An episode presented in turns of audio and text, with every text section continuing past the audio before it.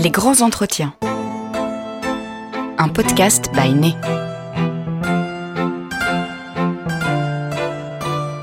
Il existe autant de façons de composer un parfum qu'il existe de créateurs.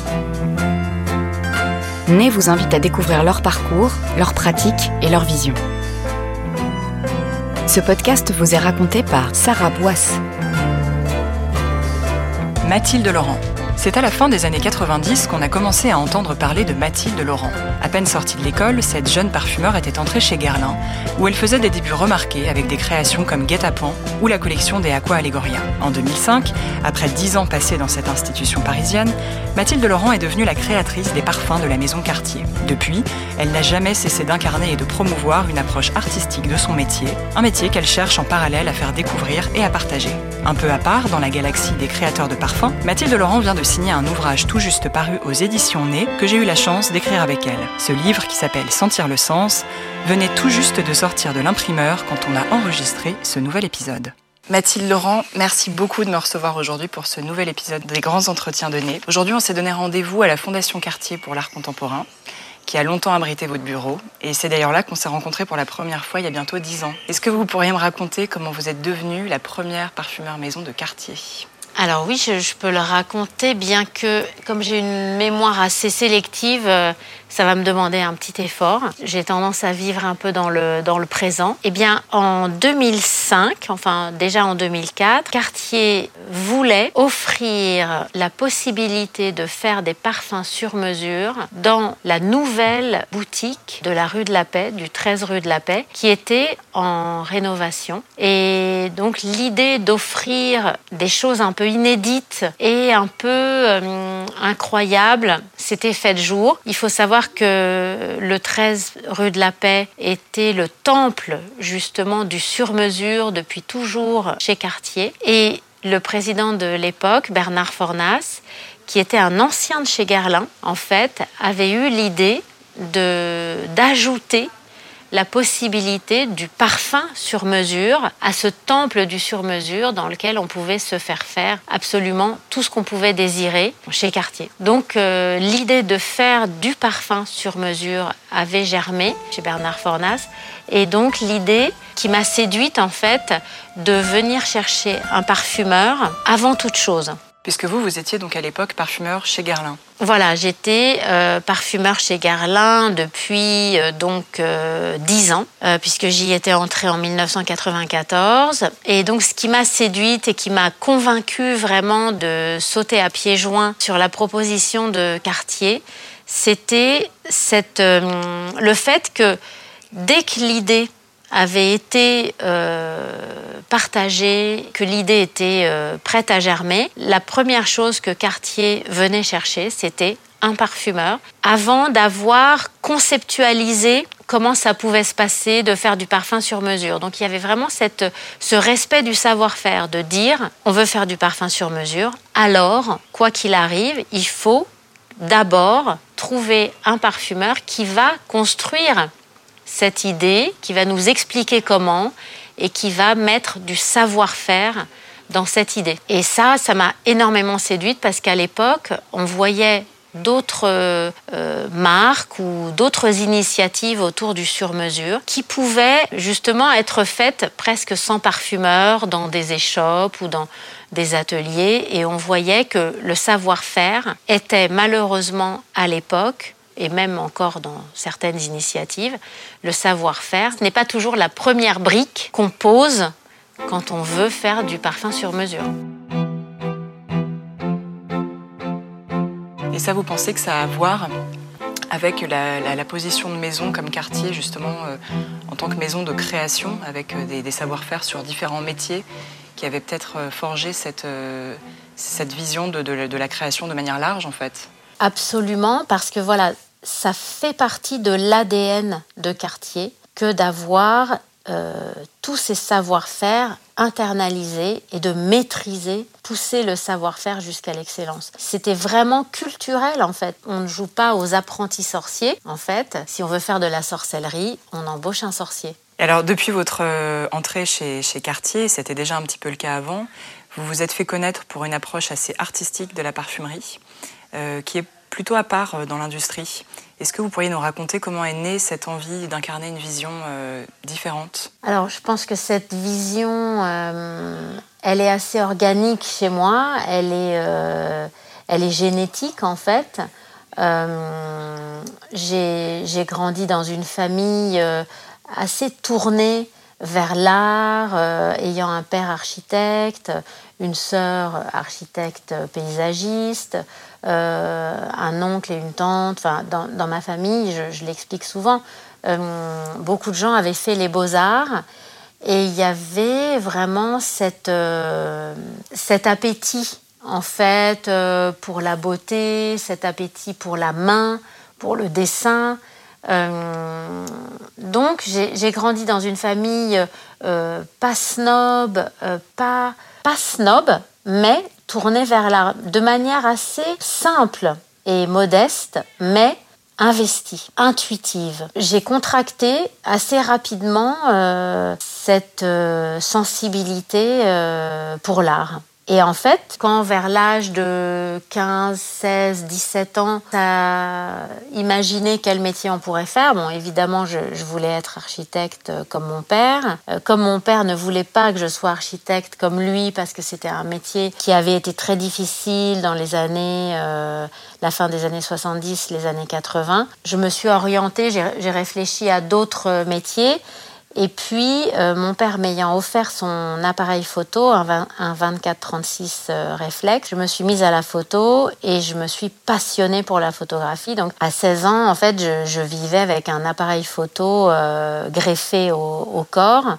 par la suite, j'ai eu mon, j'avais installé un, studio de, photographie, de développement dans la cuisine, jusqu'à ce qu'un jour, en fait, ce soit les, les, les parents d'une de mes amies qui me disent mais pourquoi tu deviens pas parfumeur toi qui ne fais que parler d'odeur que euh, expliquer ce que ça sent euh, parler des parfums des gens. Voilà. Ils, avaient vu un reportage sur Lizipka qui commençait à, se, faire connaître à faire parler d'elle un peu dans les médias. Et euh, il leur avait semblé d'une évidence totale que c'était le métier que je devais faire. Ça m'a vraiment euh, interpellée.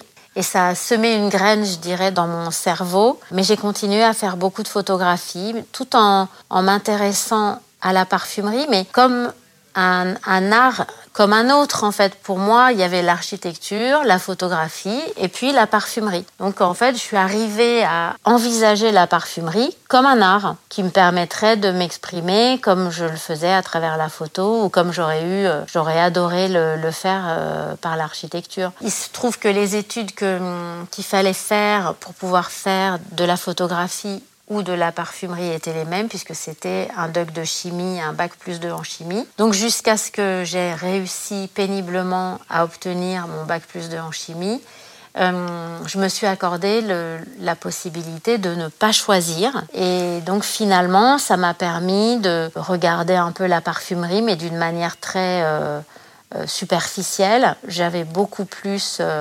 visité la photographie.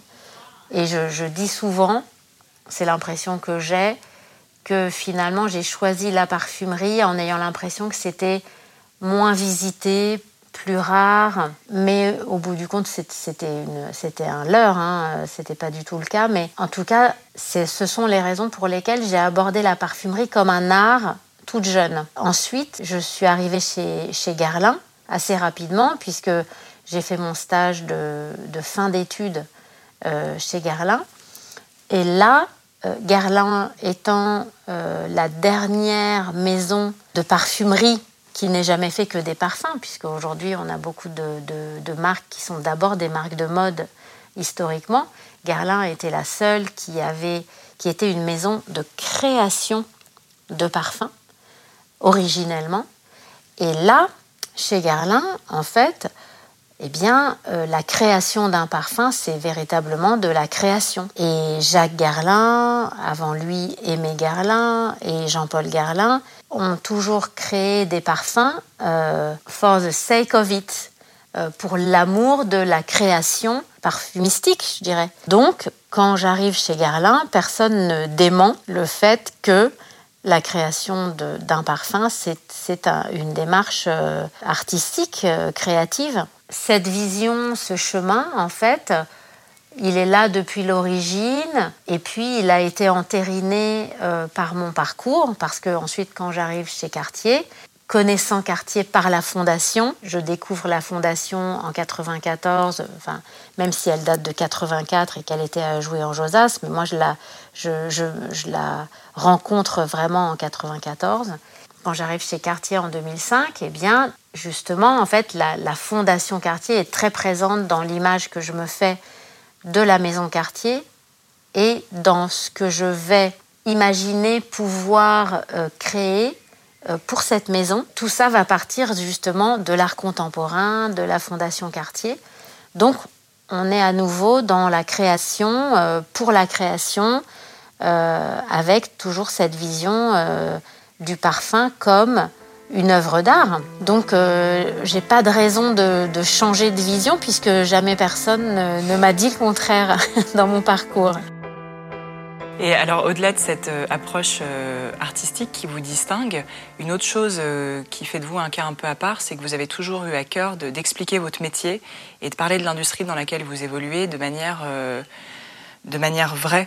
Pourquoi est-ce que c'est pas une démarche plus répandue selon vous? Pourquoi est-ce que vous êtes une des rares parfumeuses, parfumeurs à, raconter euh, votre métier tel qu'il est?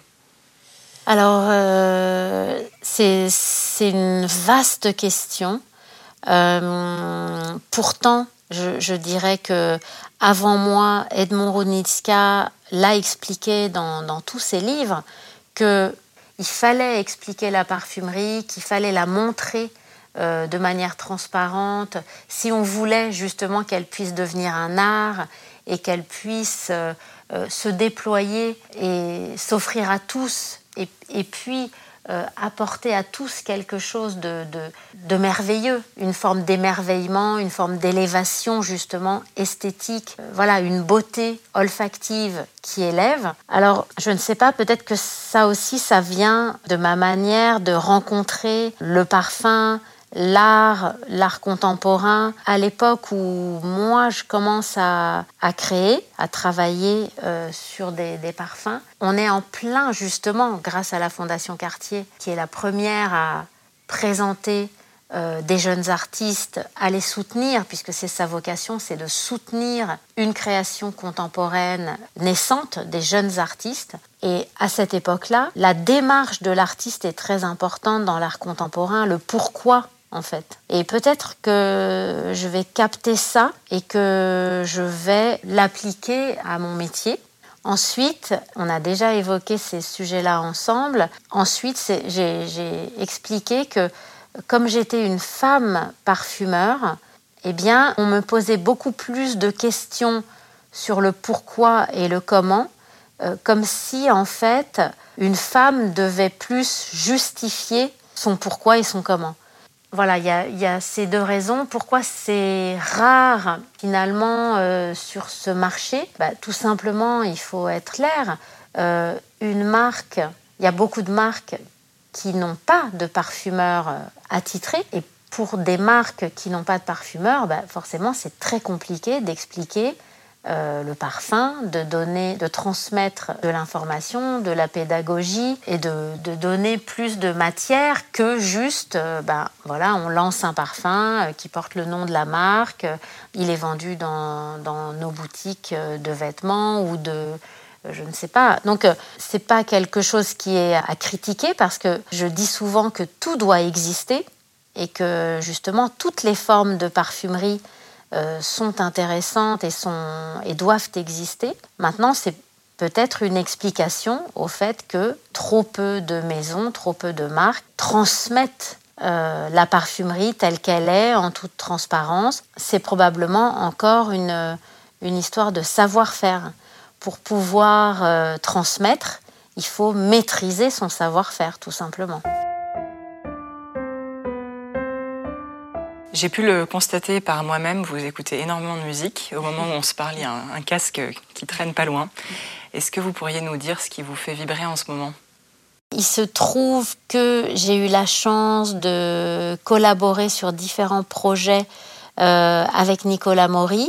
Et il se trouve que Nicolas vient de sortir un album qui est vraiment, vraiment, vraiment un coup de cœur. Et il se trouve que j'écoute sa chanson qui s'appelle Prémisse euh, en boucle depuis qu'il me l'a fait écouter dans mon bureau. C'est son premier single. Et donc euh, voilà, j'écoute Prémisse pratiquement tous les matins en partant au bureau.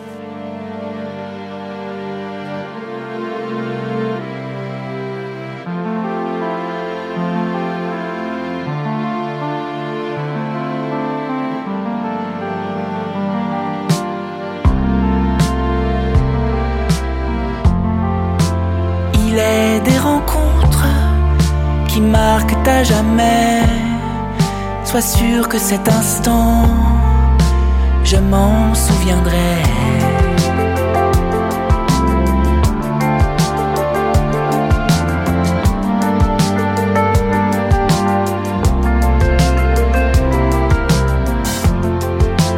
Je me souviendrai de ce premier regard, ta beauté insolente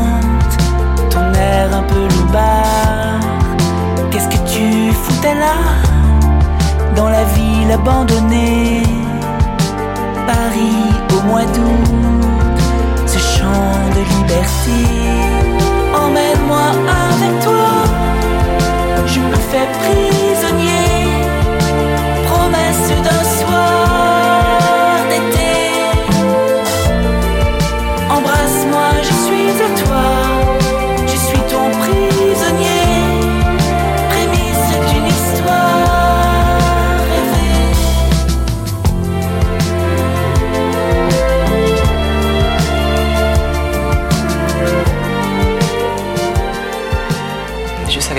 qui chantait eh ben, justement, c'est là où euh, Nicolas est euh, absolument incroyable et je pense que euh, il va nous étonner encore beaucoup. Donc, et, il chante très bien et j'attends la sortie du deuxième single parce que je l'ai écouté aussi dans mon bureau et je l'ai adoré.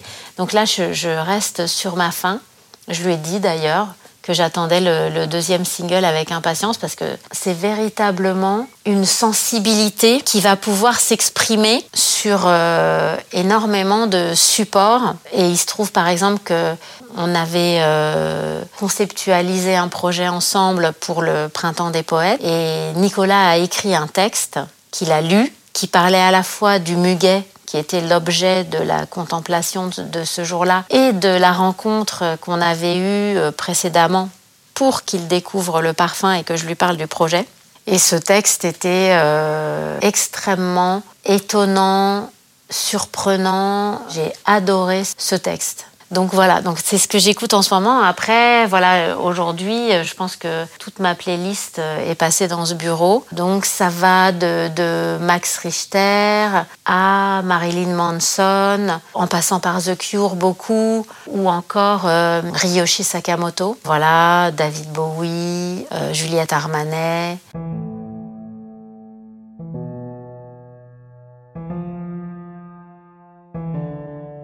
Mathilde Laurent, vous venez de signer un livre qui est tout juste paru aux éditions Nez dans la collection littérature et que j'ai eu la joie d'écrire avec vous.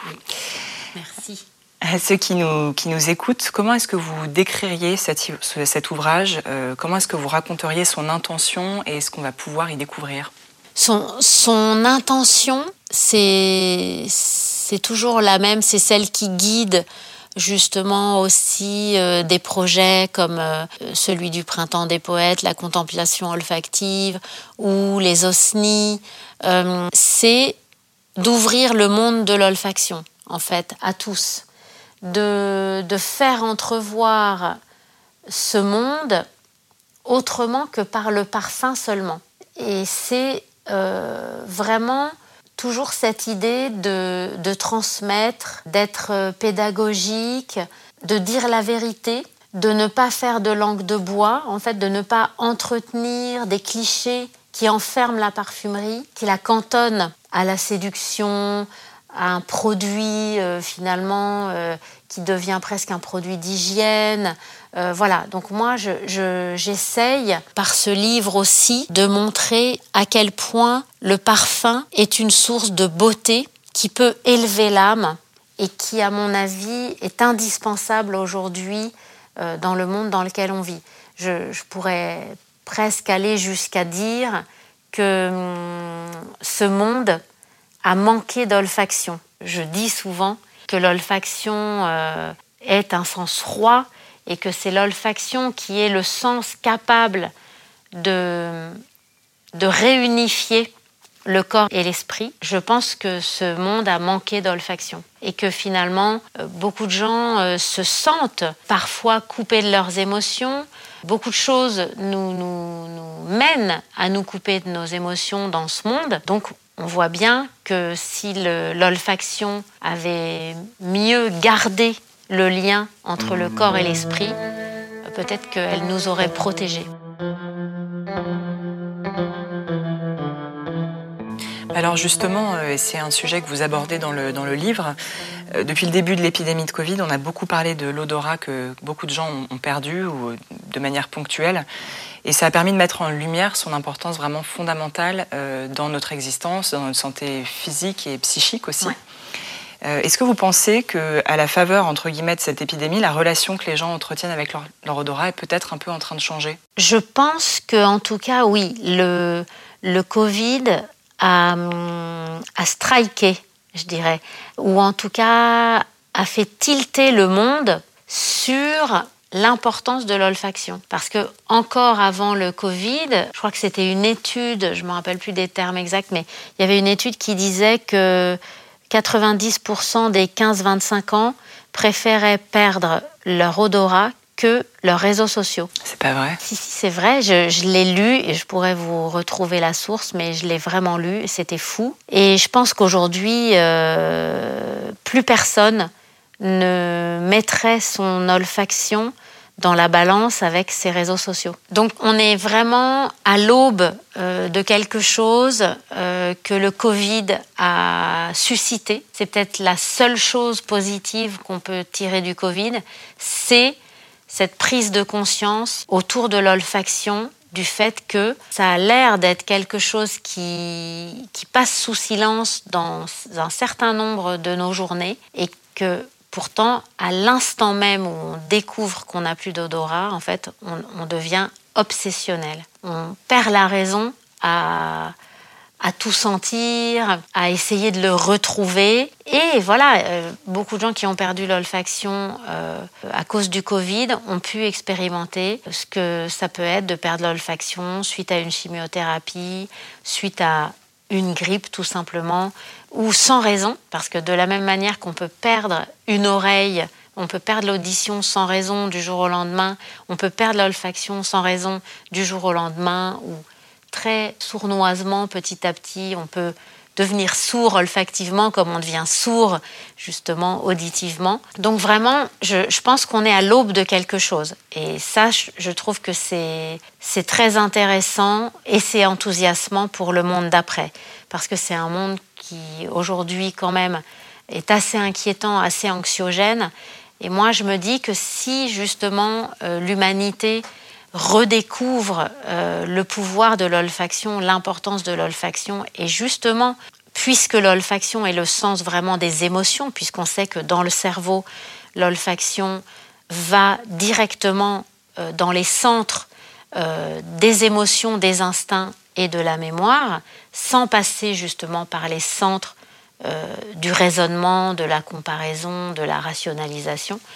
Donc je me dis que peut-être que c'est porteur d'espoir par rapport à ce monde qui est si violent, qu'on puisse reconnecter avec nos émotions par l'olfaction, qu'on puisse prendre soin justement de ces émotions olfactives, que l'art contemporain olfactif puisse émerger et que finalement, voilà, l'esprit et le corps soient moins déconnectés.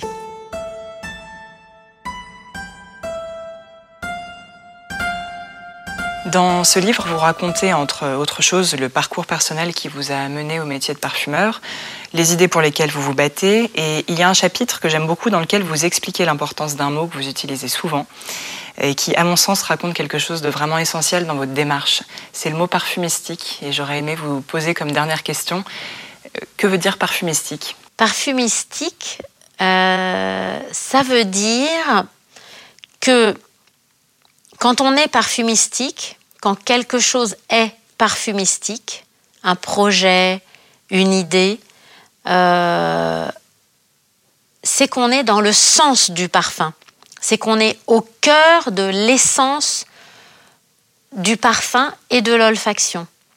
En fait, parce qu'on peut euh, développer un parfum sans se poser à aucun moment la question ni de son sens, ni du sens de son existence, et finalement développer un parfum comme on, développerait euh, un savon, une laque, je ne sais pas, enfin d'autres produits d'hygiène. Donc pour moi, on est parfumistique quand on est dans le sens du parfum, dans son essence, c'est-à-dire c'est quoi un parfum même techniquement, et quand on est en fait dans sa, voilà, dans sa raison d'être.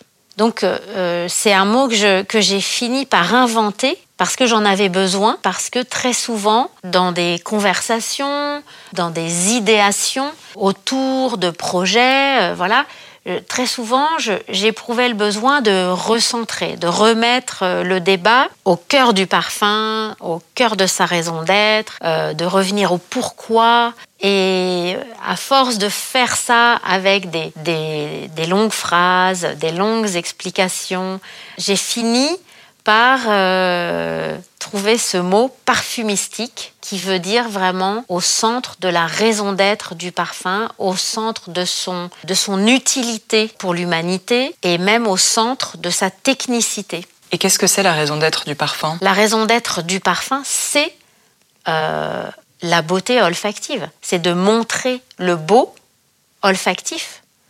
C'est l'art euh, d'un de nos cinq sens. Voilà, c'est la création olfactive. On a cinq sens. La musique, c'est la création euh, de l'oreille. La peinture, c'est la, création pour l'œil. Et, et, justement, certains sens ont plusieurs arts. Et l'olfaction, le nez, n'a qu'un art pour le moment, c'est le parfum. Et j'espère que beaucoup d'autres euh, vont émerger parce qu'il en existe d'autres. Il y a un art contemporain olfactif, il y a du théâtre olfactif, il y a des initiatives. Euh, mais pour l'instant, en fait, elles ont été, elles ont eu trop de mal à émerger. Donc, la raison d'être du parfum, c'est d'élever l'âme humaine par la beauté olfactive. Un chouette projet. Bah, merci beaucoup Mathilde Laurent. Je rappelle que votre livre, donc Sentir le sens, est paru le 19 mai. Il est disponible aux éditions Né dans la collection Littérature. Merci Mathilde, à bientôt. Merci, à très bientôt j'espère.